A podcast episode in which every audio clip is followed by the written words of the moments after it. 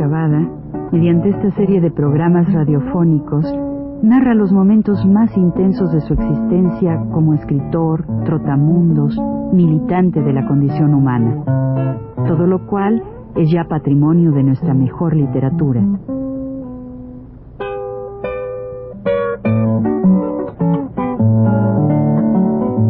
Con ustedes, Juan de la Cabada. Debíamos, creo yo, andar ya por el año de 1942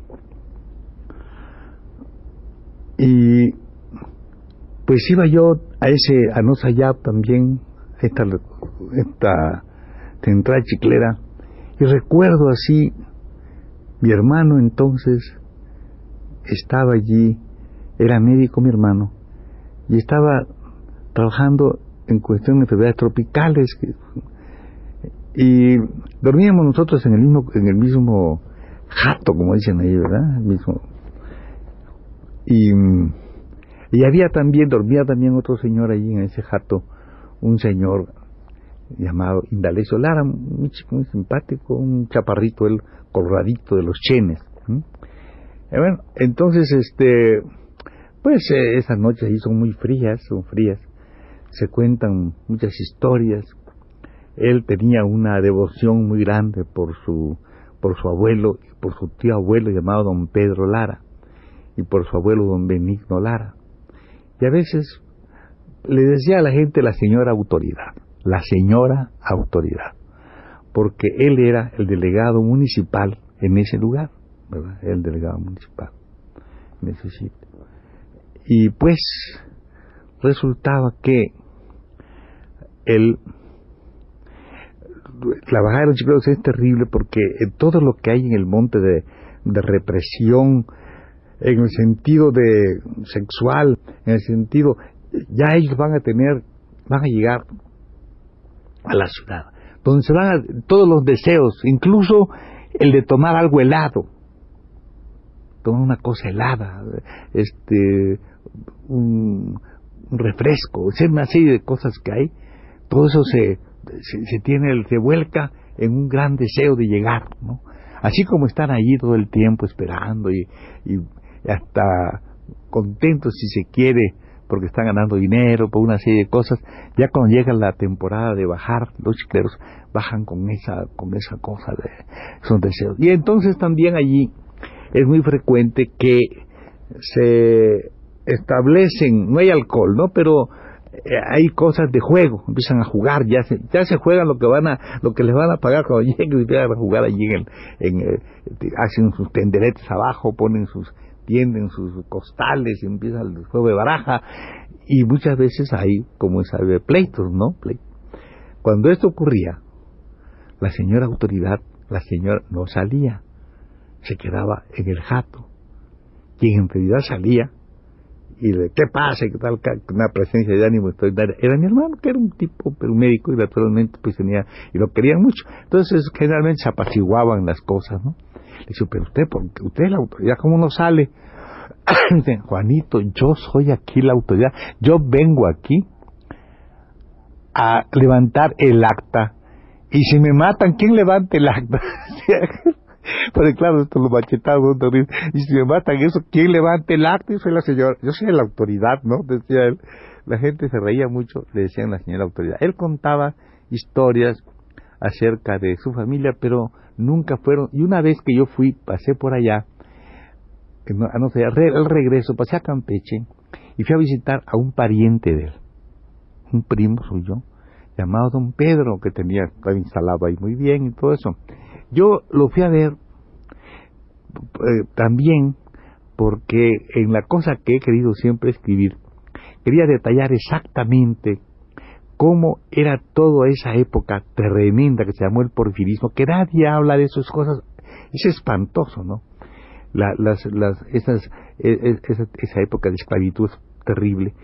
Y me había contado un hombre que era un posero que se llamaba Audomaro, que yo conocía en Mérida y que había trabajado por esos lados, como en esas fincas estos individuos aplicaban lo que se llama, creo que una vez ya lo conté, no sé si lo he contado, pues lo repetiré, ni modo, pero es esa en esta época que me estoy acordando. Entonces, este, cómo aplicaban esto que le llamaban ellos arrobas, que eran darle a una gente 25 golpes, ¿no? 25 palos, ¿no? Y una cosa que le llaman mantas, que era con unas disciplinas diferentes también, golpeando con la gente, ¿no? Bueno, y, yo cuando llegué le dije, hombre, le, hola Juanito, siéntate, ¿cómo estás? Y que no sé ¿quieres un holcacín? Holcacín se llama una bebida que hacen, que hacían en la finca de una bebida de caña. Bueno, sí, como no, tal y cual. Y le digo, y vengo de allá y le traigo saludos a usted de, de su pariente, ¿ah? De, su, de su pariente. Y me dice, hombre, qué, qué gusto, qué bien, y que no sé cuánto nos sentamos y me, empezamos a hablar de su familia, también como el otro, ¿verdad? Lo mismo que Indalecio, este me hablaba también de su familia, y me contaba la historia de su, de su abuelo con una veneración extraordinaria. Ese sí era un hombre. No estaba metido en estas cosas del chicle, como sino que él era muy inteligente, ya estaba, estaba establecido en su tienda. Y si llegaban allí todos estos que los milperos, ¿verdad? Pues no había banco, él era el que prestaba el dinero, el que les daba.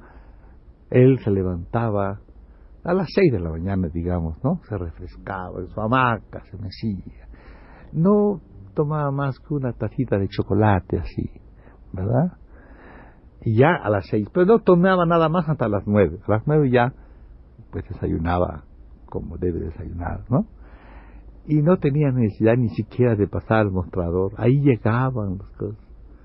¿verdad? Todos los que tenían, que cosechaban maíz, los campesinos, llegaban y decían, oigan, Pedro, este, no me puede usted prestar algo ahí por la cosecha, cuántas, cuántas cargas tienes, decía. Pues que 300, ah, bueno, muy bien, sí, como no, 300 cargas, sí. ¿Y cuánto quieres? Pues unos 300, no, hombre, te vas a dar vuelta, tú le vas a dar, vas a dar un viaje alrededor del mundo, ¿qué cosa con 300 pesos? Te daré 200, pero no, no, no, 200 y eso no todo en efectivo. 100 en efectivo y 100 en mercancía, porque tenía tienda, tú sabes, Juanito, tenía tienda entonces, ¿ah? Pues ahí le ganaba también, ¿no?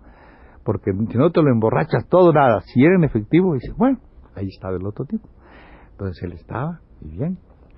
Y así vivía de una manera tranquila, preciosa. Bueno, si él naturalmente, si, si eh, él, él, no era religioso, pero claro, cuando llegaban ahí los sacerdotes, que llegaba el padre García o el padre Cuello, él los atendía muy bien. Él era liberal, ¿ves? Pero no iba a iglesia, ¿no? Pero atendía muy bien eso. Bueno, y sí, así vivía él. Por la parte otra de mis tíos, pues hombre, caramba, tenían la finca Santa Rita, dividida en cuatro partes. Una era cañera, otra enequenera, otra ganadera y otra maicera. Para los cuatro hijos, cada una dividida, la hacienda dividida en cuatro partes, cuatro, en cuatro productos, digamos, ¿no?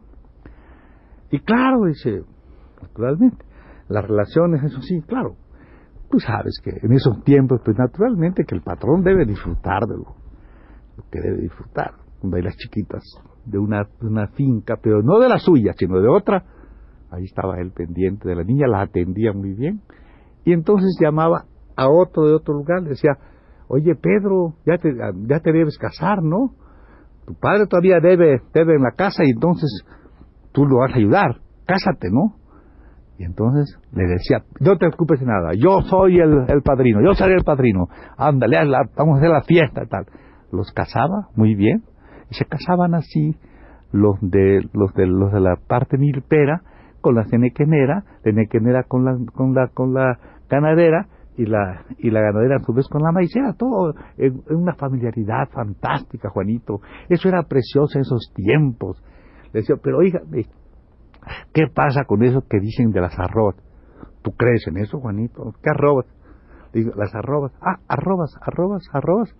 La arroba es una medida de peso de 25 libras. Ah, sí, señor. Pues yo digo aquellas que ustedes les daban a la gente. Pero tú crees en eso, decía. Pero ¿cómo es posible? Bueno, díganme usted, si no, díganme entonces qué son las, mantas. Es, la manta es un género blanco de algodón que usan los indios no solamente para, para sus faenas, sino para vestirse ordinariamente. Sí, pero las que ustedes daban allí en la... Pero Juanito, ¿cómo te atreves a decir eso? Que dice ese vulgo, esa, esa gentuza, hombre. Nada más, nada mejor, nada mejor que el porfirismo. Esa sí era, esa era época. Mira, allá en esa finca que te dije, los hermanos, llegaba uno y le decía, oye, préstame ahí 25 mil pesos. Y aquel tiempo, 25 mil pesos, ¿cómo no? Le decía. Sacaba y mira, toma, le daba los 25 mil pesos. Sin recibo, sin nada, todo en la confianza. Esa era la época del porfirismo. Y eso, Juanito, es el verdadero comunismo. ¿Comprendes? Las arrobas, las mantas y los préstamos sin recibo. Eso decía un pero del señor César Los Lara. Bueno, entonces, este, yo vivo en este, en este medio, ya este, habiendo venido del monte, de todas estas partes, y claro, conozco toda esta cosa del chicle. Este señor también se mete al chicle. También se mete al chicle, como él era muy partidario de eso, que ya dijo, ¿no? Pues entonces empezó a dar, a hacer préstamos a las viejitas a las señoras estas que tienen que no tienen que, tienen su casita que tienen un poco dinero y él les daba por ejemplo al día les sentía así al 5% mensual imagínate cuántas viejitas venían corriendo y fueron a darle su lana y les daba su papelito verdad y les pagó a todas ellas creo que los dos primeros meses y de repente con la gran consternación de todas esas viejitas el señor Lara y su hijo, un hijo que tiene que se llama Mario, se pelaron del pueblo y no han vuelto y nadie ha vuelto a saber de qué pasó con los dineros de las ancianas. De manera que esa gente que le habla uno de la época porfirista, de la decencia y de todas las cosas, ya las conoce uno. Yo tal las conozco y por eso yo transmito a ustedes algo así de lo que son mis experiencias en este aspecto. Hasta la otra vez. Gracias.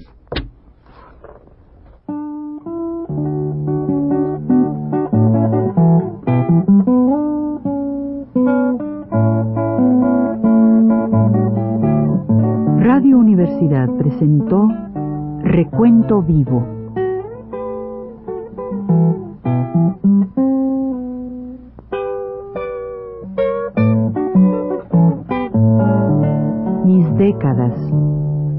Juan de la Cabada.